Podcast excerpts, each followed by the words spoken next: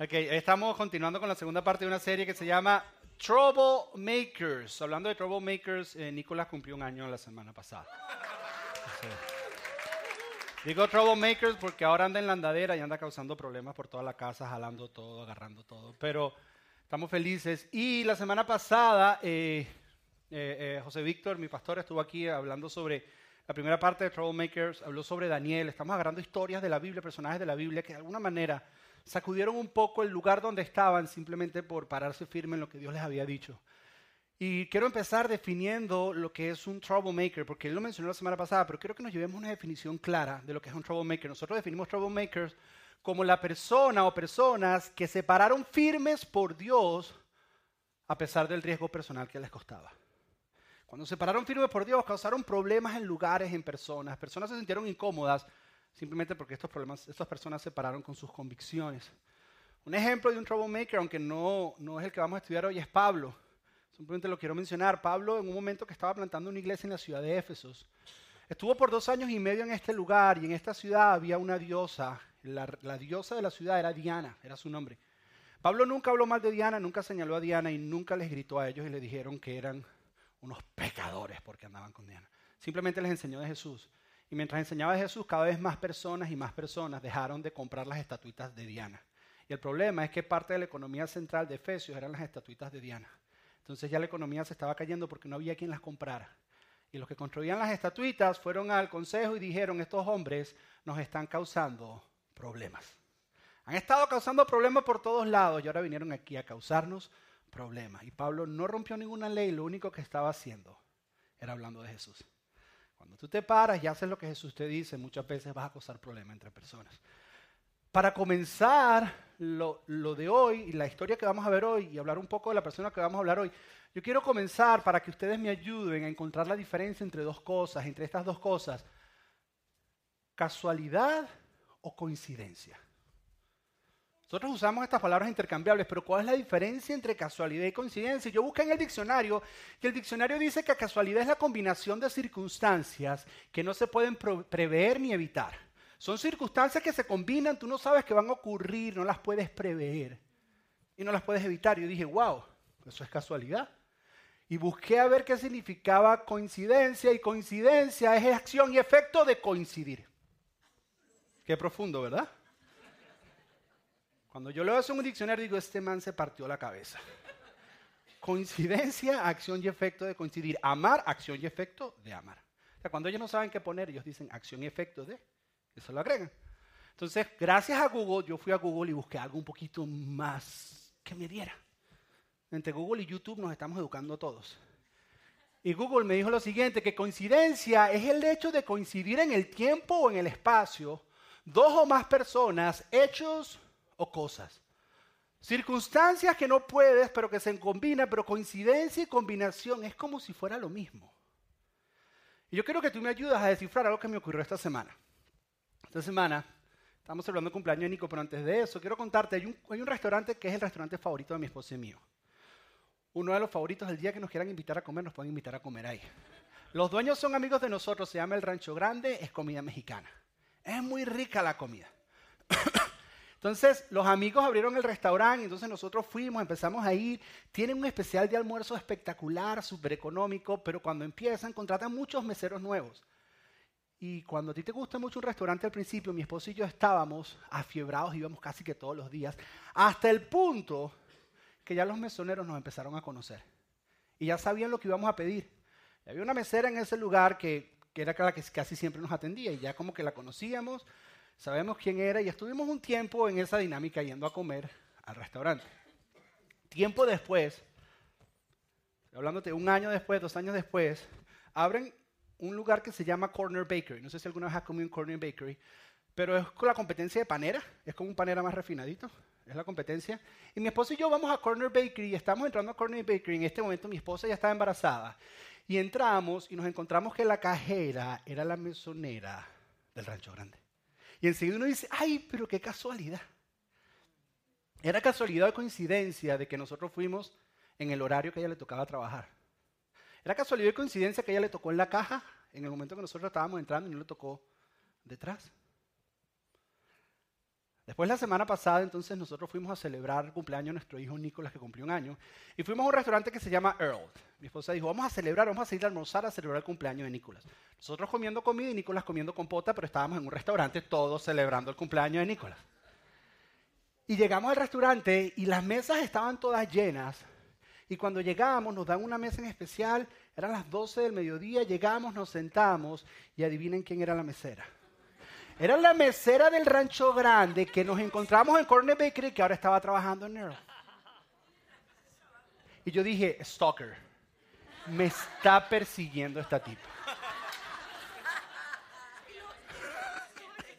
Llegó y dijo, pastor. Y yo dije, ahora sabe que soy pastor. ¿Cómo sabe que soy pastor? El hecho, te hago una pregunta, ¿es casualidad o coincidencia que llegamos ese día a esa hora y nos dieron la mesa precisa que ella estaba atendiendo de todas las mesas que estaban en este lugar.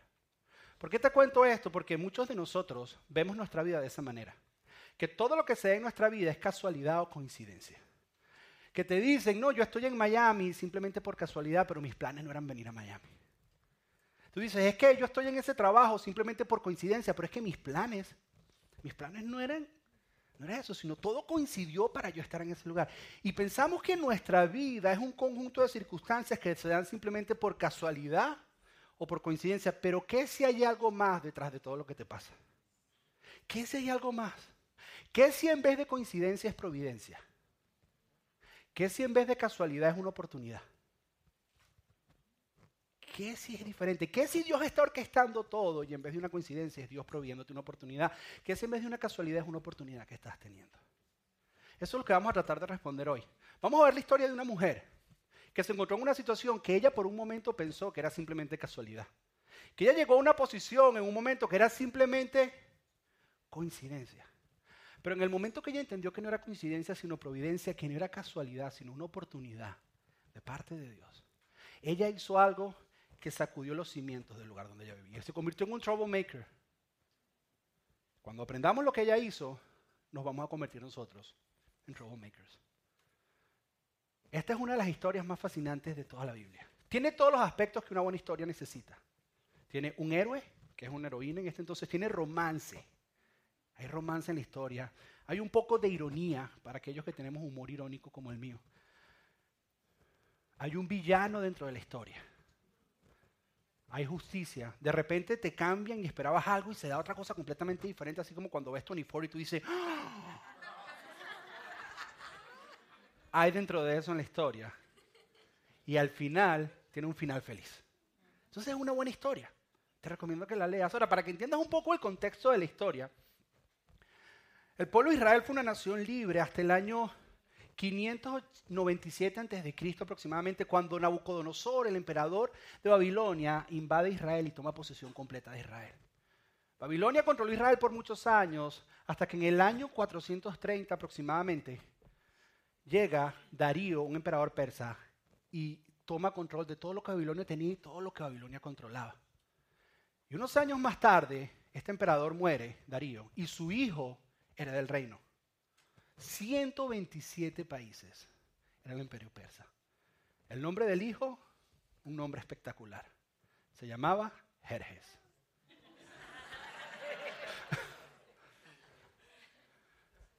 y este hombre, ese es el contexto de la historia. Y lo primero que tú encuentras en el capítulo 1 de Esther es que durante sus primeros tres años de reinado, en el tercer año, después que pasa el duelo o el luto de la muerte de su padre Darío, él hace una fiesta y la fiesta es algo como esto.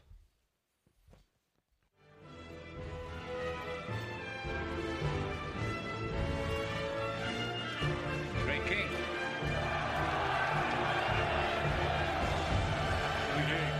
I would drink also to my god, the immortal 10,000, but I fear I would soon have to send them out to conquer new vineyards for me.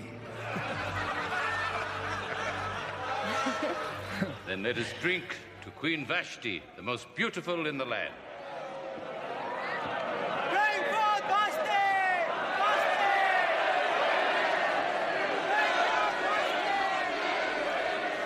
They're serious?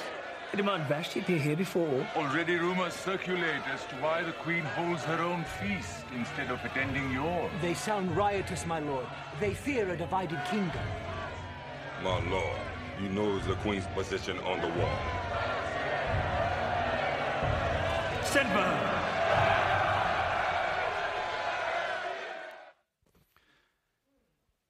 Esta fiesta duró 180 días, medio año.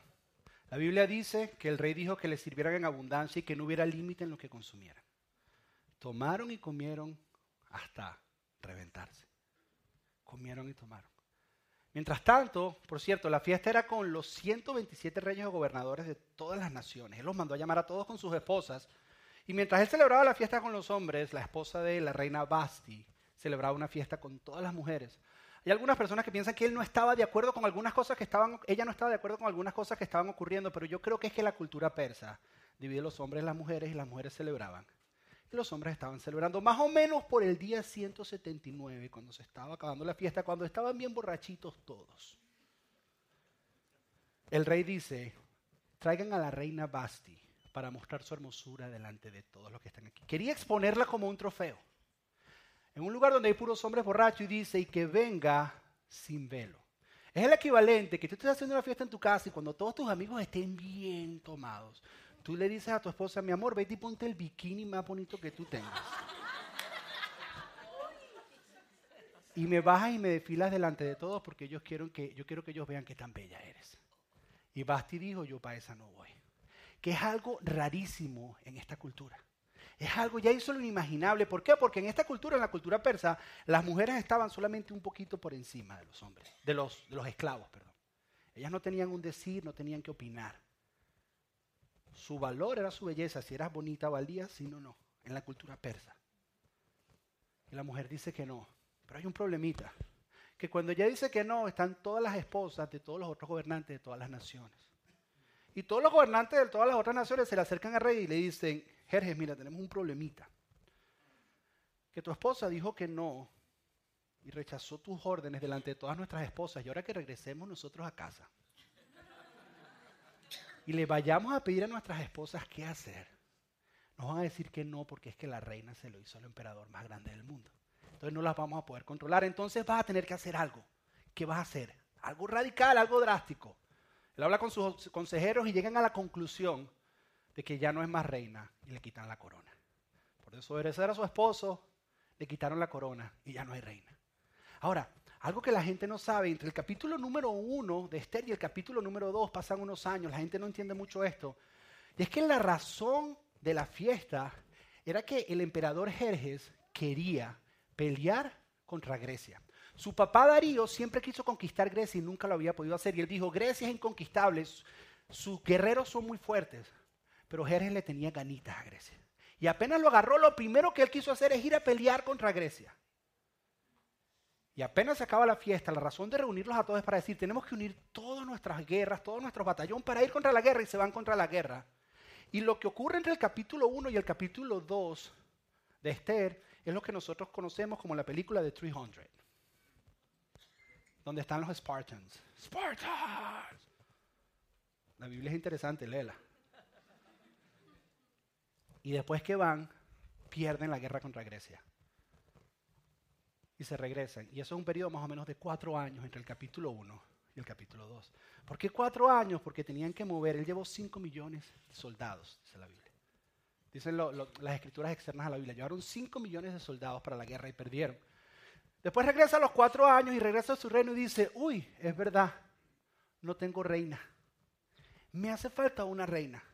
Dice, tengo una idea. Hagamos un certamen de belleza. Hagamos un certamen de belleza. Entonces, ¿qué es lo que quiero que hagan? Vayan a todas, a las 127 ciudades o naciones que hay. Y búsquenme a las vírgenes más bellas. Y las buscan. Y entre esas hay una judía joven llamada Hadassah que en Persia le pusieron el nombre de Esther. ¿Por qué le cambiaban el nombre? Porque cuando una cultura te invade, te quieren cambiar y quieren que abandones completamente toda tu cultura anterior. Entonces dice, ya tú no te vas a llamar con un nombre judío, ahora te vamos a poner un nombre persa. Tu nombre es Esther, que significa estrella. Hadassah es el nombre de una mata muy bonita. O sea que evidentemente esta mujer cuando tú la veías era linda. Esther, ella fue huérfana de muy chiquita y fue criada por un primo, y algunas Biblias dicen que es un tío. Pero la figura paterna de él, su nombre, Mardoqueo. Y Mardoqueo lo la crió. Y Mardoqueo la deja ir a este certamen de belleza, porque el rey va a escoger una nueva reina. Mardoqueo le da una instrucción y le dice, no le digas a nadie que eres judía. Muchos comentaristas dicen que la razón por la que él dice esto es porque los judíos no tenían muy buena fama y si tenía alguna esperanza de poder ganar este certamen, no podía decir que era judía. Ella va y va a la preparación. Ahora, hombre que está acá, si tú piensas que tu, si tú piensas que tu esposa se tarda mucho arreglándose, el tiempo de preparación de estas mujeres para presentarse delante del rey eran 12 meses. Entre spa y diferentes baños y diferentes cosas.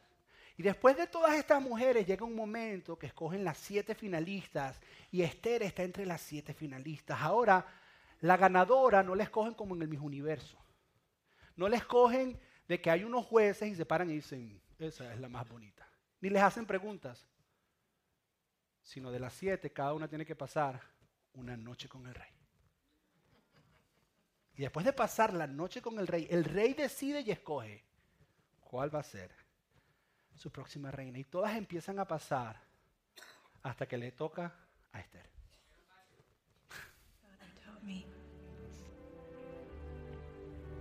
It takes the glory of God to conceal a matter,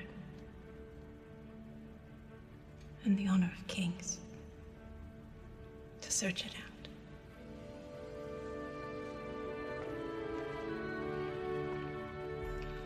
Then marry me.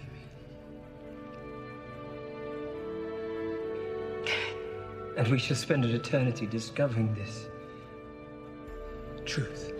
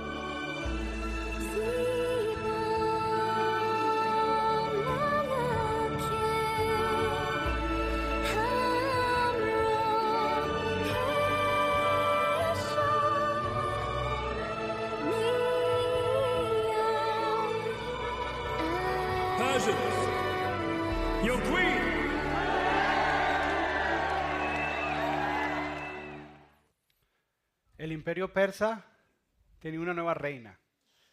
Nadie sabía que era judía. Capítulo 3 es donde entra el villano de la historia. Su nombre, Amán. Yo le digo el man. Y Amán llega y por cuestiones que no tengo tiempo de explicártelo, te recomiendas que te leas el libro de Esther o réntate la película o lo que quieras, pero hazlo. Por cuestiones que no puedo explicarte, Mardoqueo, el papá de Esther o el primo que de alguna manera crió a Esther, termina siendo oficial dentro del palacio. Y Amán pasa a ser el segundo en, importancia con el rey. Eres dice, tú eres mi segundo, vas a correr un montón de negocios, yo quiero empezarme a encargar de otras cosas. Y él queda como segundo. Ahora pasa algo en particular, que cada vez que Amán pasaba, se había dado una orden que todos los demás oficiales del reino tenían que postrarse ante él. Cada vez que Amán, o el man, o como quieras decirle, pasaba, Mardoqueo no se postraba. Los otros oficiales le preguntan a Mardoqueo, Mardoqueo, ¿por qué no te postras ante el rey? Y él le responde y dice, es que yo soy judío. Y muchos comentaristas dicen que es que los judíos no se postran o no se inclinan sino solamente ante Dios. Pero cuando tú lees la Biblia te encuentras muchos judíos presentándose ante reyes, entendiendo que el protocolo es inclinarse. Y lo hacen. La razón es un poco más profunda. Es que Amán viene de una corriente o de una generación que son los amalecitas. En el pasado, 500 años atrás, antes de lo que ocurrió, Dios le dijo al pueblo de Israel que acabara con todos los amalecitas y el pueblo de Israel casi acaba con todos los amalecitas. Pero por no acabar con todos, quedaron algunos vivos y ahora hay una malecita en una posición alta. Y los judíos y los amalecitas se detestaban y, y Mardoqueo dice, yo no me voy a postrar ante un amalecita. No lo voy a hacer. Ahora, ¿qué es lo que pasa? A el man le dicen que Mardoqueo no se está postrando, pero él se entera que la razón es porque es judío. Y tú te imaginarás la rabia que le tenían los amalecitas a los judíos. Entonces, el man se le acerca al rey y le dice, rey, hay una raza en todo nuestro imperio y en todo nuestro reino que son bien rebeldes y no obedecen a lo que tú dices, no tienen ley. Dicen que lo único que siguen es a su Dios. Y yo te recomiendo que los exterminemos a todos. Es más, te ofrezco, dice el man, te ofrezco 375 toneladas de plata para ayudarte a hacer esta misión. Es un equivalente a 19 millones de dólares. De alguna manera, él estaba sobornando al rey. El decreto es el siguiente, el que tienes que dar, que de aquí en un año, esto estaba ocurriendo en abril, en marzo del próximo año, cualquier persona que quiera atacar a los judíos puede hacerlo y quitarle toda su riqueza y traer sus riquezas al palacio y ellos no tienen derecho a defenderse. Vamos a acabar con todos ellos. Y el rey dice, me parece muy bien, hazlo. Es más, te doy mi anillo, escribe el decreto y séllalo para que venga como de mi parte. Y eso es lo que hacen. El único problema es que nadie sabía que Esther era judía. Y llega el capítulo 4, el clímax de la historia. El más famoso, las frases famosas del libro. Lo que todo el mundo conoce, lo que todo el mundo sabe. Mardoqueo se entera de la noticia. Mardoqueo le llega el decreto y entiende que van a matar a todos los judíos en el imperio persa. Mardoqueo se rasga las vestiduras, se tira ceniza en la cabeza, era una manera de luto en aquel momento. Y mientras la noticia se va regando por todo el imperio, empieza a ocurrir lo mismo por todo el imperio. Y Esther, que está en el palacio, no entiende qué está pasando y pregunta, ¿qué pasa? Y Mardoqueo le deja saber. Le envía un mensaje y le dice, reina, es que todos los judíos van a ser asesinados, todos los judíos van a morir, los van a matar a todos. Incluso ofrecieron plata para ayudar. Y le da incluso la cifra exacta, porque el decreto tenía la cifra de cuánto había dado el man para hacer esto. Mardoqueo le dice otra cosa a la reina, le dice, tú eres la reina, preséntate delante del rey y por favor pídele compasión por los judíos. Muchos comentaristas dicen que Esther estaba tratando de huir a lo que Mardoqueo le dice. ¿Por qué? Porque Esther le dice lo siguiente, Esther capítulo 4 versículo 11, esta es la respuesta de Esther a Mardoqueo. Dice, todos los funcionarios del rey e incluso la gente de las provincias sabe que cuando que cualquiera que se presenta ante el rey en el patio interior sin haber sido invitado está condenado a morir. Dice, hay tres maneras de acercarse al rey. Número uno, que el rey te llame. Número dos, pedir una audición delante del rey. O presentarme delante del rey sin haber sido invitado, pero correr el riesgo de que me maten en el momento. ¿Por qué? porque era una ley de protección para el rey. A veces al rey lo querían matar y cualquiera que entraba sin ser anunciado lo veían como una amenaza. Es lo mismo que tú vayas y te le acerques a Barack Obama sin que te hagan el background check o que pases sin el detector de metales. La diferencia es que hoy en día a ti te agarran y te ponen preso, allá te mataban. Pero es exactamente lo mismo. Era para proteger al rey o incluso para evitar algunas interrupciones innecesarias.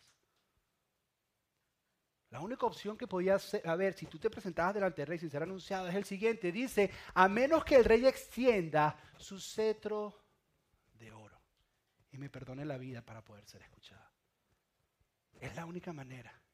Pero mira qué interesante, mira esto que dice Esther que me conmovió. Dice, y el rey no me ha llamado a su presencia en los últimos 30 días. Significa que Esther estaba contando los días la reina extrañaba estar con el rey, que era lo que pasaba. Tienes que entender que este imperio persa, él tenía una reina, pero tenía un harén completo. Y él dice, a lo mejor el rey ya ha perdido interés en mí. A lo mejor seguiré siendo reina, pero ya como que le gusta más otra. Y ya no quiere estar conmigo. Ha perdido interés en mí. Mucha gente piensa que Esther estaba tratando de evadir la responsabilidad. Otros dicen que estaba pidiéndole a Mardoqueo instrucciones de cómo hacerlo. Indiferentemente, Mardoqueo lo recibe como si Esther estuviera evadiendo la responsabilidad, porque la respuesta de Mardoqueo es muy clara. Y Mardoqueo le dice lo siguiente en el capítulo, en el versículo 13, le dice, no te creas que por estar en el palacio escaparás cuando todos los demás judíos sean asesinados. Dice, ¿sabes qué, Esther? Nadie sabe que eres judía, pero cuando se enteren tú vas a caer en la misma. No te creas que porque vives en el palacio vas a ser perdonada, porque el man quiere acabar con todos los judíos. Amán quiere acabar con todos los judíos y cuando él se entere que la reina judía te va a matar también y después le va a anunciar al rey que es que tú eras judía. Recuerda que la última reina, simplemente por decir que no, la quitaron. Aquí hay un decreto que dice que tú tienes que morir. Y los decretos de los reyes son importantes. No creas que por ser reina te vas a escapar. No creas. Continúa diciéndole Mardoqueo, dice, si te quedas callada en un momento como este, que aquí hago un pequeño desvío, esto es uno de los problemas de nosotros. Hablamos cuando no tenemos que hablar y nos quedamos callados cuando tenemos que hablar. Y le dice, si te quedas callado en un momento como este, dice, el alivio y la liberación para los judíos surgirán de algún otro lado, pero tú y tus parientes morirán. Dice, ¿sabes qué? Mira, tienes que entender algo, Esther. Dios tiene un, plan con el pueblo de Israel. Y con que se salven dos judíos, el pueblo se salva. Pero de seguro, Amán se va a encargar de que los que estamos aquí nos muramos. Así que tú y todos tus parientes van a morir. Dios a la final se va a salir con la tuya. Así que, o haces algo. ¿Qué podemos hacer? Y esta es la frase más famosa del libro y es la frase que tú, quiero que tú entiendas. El último consejo que le da Mardoqueo a Esther le dice lo siguiente. ¿Quién sabe, Esther, si no llegaste a ser reina precisamente para un momento como este? ¿Quién quita si lo que tú pensaste que era pura coincidencia verdaderamente es providencia? Si lo que tú pensaste que era pura casualidad es una oportunidad. Que Dios está entretejiendo todo para llegar a este momento. Y hay un propósito eterno de salvar a toda la nación de Israel, de donde vendría el Salvador del mundo Pero ¿Quién quita, Esther, que esto no se trata tanto de tu belleza o de tu ser reina? ¿Quién quita si no hay algo más profundo? Y Esther entendió que era más que coincidencia, que era providencia, y entendió que era más que casualidad, que era una oportunidad que Dios le estaba dando. Y Esther responde y le dice a Mardoqueo, ok, dile a todos los judíos que ayunen por tres días, lloren por tres días, yo voy a hacer lo mismo, y al tercer día voy a hacer esto. Y esto es lo que dice Esther, dice, entonces, aunque es contra la ley, que lo que quiere decir, mi vida está en peligro, entraré a ver al rey. Si tengo que morir, si tengo que morir, porque si pasa en el decreto igual voy a morir. Y si me presento delante del rey puede ser que muera. Eso quiere decir que presentarme delante del rey tengo más oportunidad de vida a que si me quedo callada.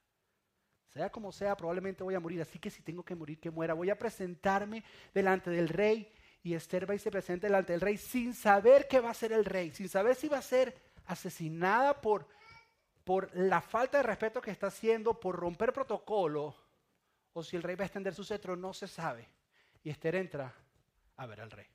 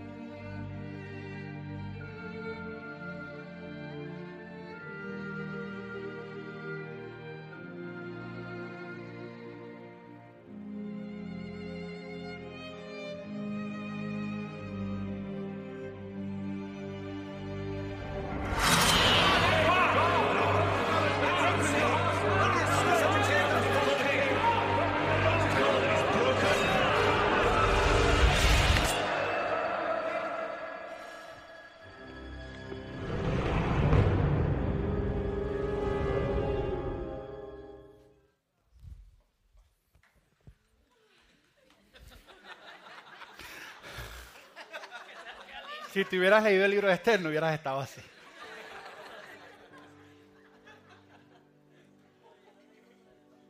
Al final, Esther tiene su cita con el rey. El rey perdona a los judíos. Al mal lo sentencian. Y Mardoqueo es promovido. Si quieres saber cómo le termina de leerte el libro, rétate la película, nada las dos. Yo quiero que entiendas algo. ¿Qué fue lo que hizo que Esther cambiara de decir, hace 30 días el rey no me llama y estar enfocado en ella, a decir, si muero, que muera? Que Esther entendió que no era coincidencia, que era providencia. Que Esther entendió que no era casualidad, sino Dios la había preparado para una oportunidad. ¿Sí ves? Tú estás en Miami y tú piensas que estás por casualidad. Yo creo que es Dios que te está dando una oportunidad. Tú dices que yo llegué aquí tú estás en tu trabajo y tú dices que este trabajo es pura coincidencia en mí. Pero no te estás dando que Dios ha orquestado todo para estar donde estás. Estás viviendo situaciones que tú dices, es que no sé, es como que todo se dio y no entiendo y no entiendes que es que Dios ha orquestado todo. Pero ¿qué fue lo que Esther hizo? Que trastornó y se convirtió en un troublemaker y trastornó un reino entero. ¿Qué fue lo que ella hizo? Su convicción se convirtió en una acción. Cuando nuestras convicciones se convierten en acciones, tenemos el poder de cambiar situaciones. Cuando nuestras convicciones se convierten en acciones, vas a cambiar situaciones. Y convicción me refiero a hacer eso que tú sabes que es correcto. Hacer eso que tú sabes que es verdad, hacer eso que tú sabes que es justo.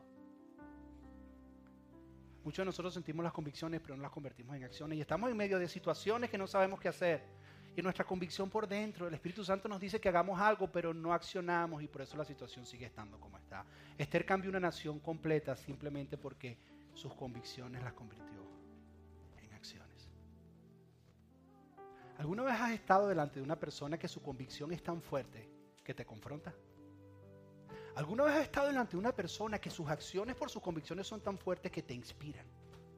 O trastornan algo dentro de ti que tú dices, wow, ¿alguna vez lo has hecho? Yo lo he hecho. Recuerdo hace muchos años cuando yo estaba en Venezuela. Yo hacía lo que muchos de ustedes hacían en Venezuela, que es la práctica de la piratería. ¿Sabes lo que es eso? Copiar música que no es tuya.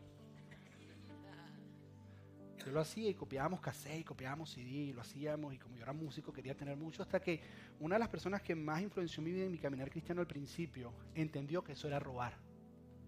Ese es mi cuñado y me dijo, ¿sabes qué? Voy a botar todos mis discos que tengo. Y yo dije, qué tonto.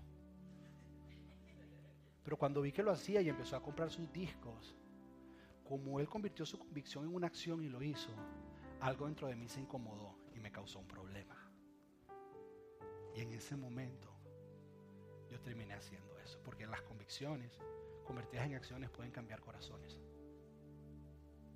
Recuerdo hace un tiempo atrás cuando yo trabajaba en un warehouse que llevábamos, eh, de libres a diferentes lugares del mundo y mientras estaba trabajando en este lugar había una persona en este lugar que tiene unas convicciones muy fuertes acerca de hablarle a personas que no conocen de Jesús, de Jesús. Yo era pastor, yo estaba trabajando en el warehouse y mientras trabajaba, un día llega un camionero de carga donde teníamos que montar todo y cuando salimos yo me encuentro con esta persona hablándole de Jesús al camionero. El camionero está con su cabeza hacia abajo y esta persona, el camionero está poniendo su fe en Jesús. Y cuando yo lo miro yo me vi confrontado. Y eso me inspiró. Yo dije, yo, yo quiero más de eso. Porque ¿qué hizo esa persona? Su convicción la convirtió en una acción. ¿Qué situación estás viviendo? Que es una oportunidad para que tu convicción se convierta en una acción. Porque en ti está el poder de cambiar toda la situación, de cambiar corazones, de cambiar las condiciones. Lo que estoy tratando de decirte es que no es casualidad lo que estás viviendo. ¿Qué tienes que cambiar? A lo mejor es empezar a caminar en la convicción de integridad y hacer las cosas íntegras en tu trabajo. Y tú dices, es que si hago las cosas íntegras en mi trabajo me van a decir que soy un tonto. Te aseguro que al principio te lo dirán, pero con el tiempo tus acciones van a cambiar las situaciones alrededor. A lo mejor es empezar a decir la verdad. Y tú dices, pero es que sigo la verdad, no sabes lo que va a pasar. Es que voy a ser el que menos vendo en la oficina. A lo mejor al principio, pero las convicciones van a cambiar las situaciones, van a cambiar corazones, van a cambiar las condiciones. Recuerdo en otro trabajo que tuve, trabajaba en, trabajaba en muchas cosas fuera de la iglesia. Trabajaba en una subasta y mientras estaba trabajando en la subasta, había un grupo de personas que no conocían de Dios y cada vez que pasaba una muchacha atractiva en medio de nosotros, la miraban y se ponían a hablar de ella. ¡Wow! La viste, esto, que lo otro. Y yo no volteaba a mirar. En ese entonces yo tenía el cabello largo, algunos de ellos pensaban que yo era homosexual. Pero hasta que un día uno de ellos me preguntó y me dijo, ¿por qué tú no volteas a mirar y por qué no comentas nada al respecto? Y yo les dije, sin caerles a bibliazo ni nada, les dije, simplemente porque cuido lo que veo, yo tengo una novia y creo que es irrespetuoso para ella que yo haga eso. Dijeron, wow. Pero entonces les causé un problema porque cada vez que nosotros estábamos juntos y pasaba una muchacha ellos tenían ganas de mirar, si yo estaba entre ellos, ellos no querían hacerlo porque mis convicciones con mis acciones los hacían sentir incómodos. Si ves tus convicciones convertidas en acciones pueden cambiar condiciones y situaciones. ¿En qué situación o en qué oportunidad te ha dado Dios que estás para empezar a vivir y cambiar las situaciones? Quiero que cierres los ojos ahí y pienses por un momento cuáles son esas situaciones. Para esta hora he llegado, para este tiempo nací, en sus propósitos eternos yo me vi, que para esta hora he llegado, aunque me ha costado creer, entre sus planes para hoy me encontré. Para esta hora he llegado, para este tiempo nací, en sus propósitos eternos yo me vi. Para esta hora he llegado, aunque me ha costado creer, entre sus planes para hoy me encontré. Cántalo una vez más si le parece esta hora. Que para esta hora he llegado, para este tiempo nací, en sus propósitos eternos yo me vi. Para esta hora he llegado, aunque me ha costado creer, entre sus planes para hoy sabes que no es casualidad que tú hayas nacido en el tiempo que naciste y que hay un plan eterno y un propósito eterno en lo que estás viviendo hoy en día. Pero hasta que tus convicciones no se conviertan en acciones, no van a cambiar situaciones. Termino con esto. El libro de Esther, cuando lo leas, espero que te haya quedado hambrecita de leerlo. En el libro de Esther, en ningún lugar en el libro se menciona. No hay ni una sola referencia, no hay ni una sola oración a Dios. ¿Tú crees que el escritor cuando lo estaba escribiendo, cuando estaba llegando al final, dijo, ¡Ah! se me olvidó escribir a Dios? OMG.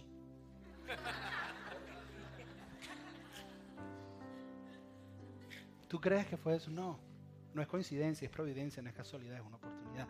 Él nos estaba enseñando a pesar de que tú no has visto a Dios en tu vida, tal vez ni lo menciones o ni lo incluyas, Dios está orquestando y entrelazando cada una de las circunstancias que tú estás viviendo que crees que son coincidencias, pero Dios las está dirigiendo todas. Que yo viví unas cosas en el pasado y no entiendes que Dios iba orquestando y entrelazando todo ese pasado tuyo para traerte este presente, para la oportunidad que estás viviendo en este momento. El Antiguo Testamento está lleno de historias en la forma en que Dios liberó al pueblo de Israel a través de mares abiertos en dos, a través de fuego cayendo del cielo, a través de plagas acabando con naciones enteras. Pero en el libro de Esther, en el libro de Esther no se ve fuego del cielo. La manera en que Dios liberó al pueblo de Israel es a través de circunstancias que parecen coincidencia, pero eran providencia. A través de una casualidad que parecía, pero era una oportunidad.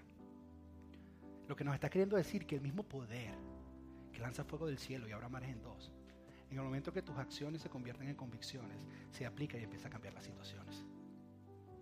Eso va un poquito más relacionado con mi vida porque yo todavía no he visto fuego del cielo ni mares abrirse en dos. Pero cuando veo mi vida, veo una, una cantidad de situaciones que se entrelazan entre ellas. circunstancias que parecen coincidencia, pero no son coincidencia, y cuando miro el final veo que son oportunidades que Dios me ha dado. Y en cada una de esas oportunidades que mi convicción se ha convertido en una acción, algo ha pasado en vida. Me ha sacudido por dentro, yo he sido un troublemaker para mí, pero he sido un troublemaker para personas a mi alrededor. Y ha habido liberación para todos ellos. Yo no sé qué oportunidad estás viviendo, pero lo que estás viviendo no es casualidad, lo que estás viviendo no es coincidencia, lo que estás viviendo es una oportunidad que Dios te está dando para que tus acciones se conviertan en convicciones. No sé qué tengas que hacer, la aplicación es tuya. Esto es bien personal de cada uno. Aunque te cueste creerlo, para los planes de Dios tú naciste y hay una oportunidad que Él tiene delante de ti. No sé qué vas a hacer. La pelota queda de tu lado de la cancha. Es tu decisión. Vamos a orar. Padre, te damos gracias en esta mañana por permitirnos entender que nuestra vida no es un conjunto de casualidades o coincidencias, Señor. Que nuestra vida está llena de providencia y oportunidades que tú nos das para causar problemas, pero buenos problemas, Señor, problemas que acerquen más las personas a ti, que la gente se sienta sacudida que se sientan inspiradas, que se sientan confrontadas por nuestras convicciones convertidas en acciones, Señor. Que entendamos como Esther que quien quita que todo lo que se ha dado en nuestra vida es para un momento como este. Y que momentos como eso no vivimos una sola vez en nuestra vida, sino vivimos todos los días. Y nos encontramos en situaciones cada día que parecieran coincidencia, pero si abrimos bien nuestros ojos, vemos tu mano entrelazando todo lo que ocurrió. Y no era coincidencia, sino era tu mano. Danos el valor, Señor, de convertir nuestras convicciones en acciones. Para de esa manera, entonces, poderlos ser los troublemakers que tú quieres que seamos. En el nombre de Jesús.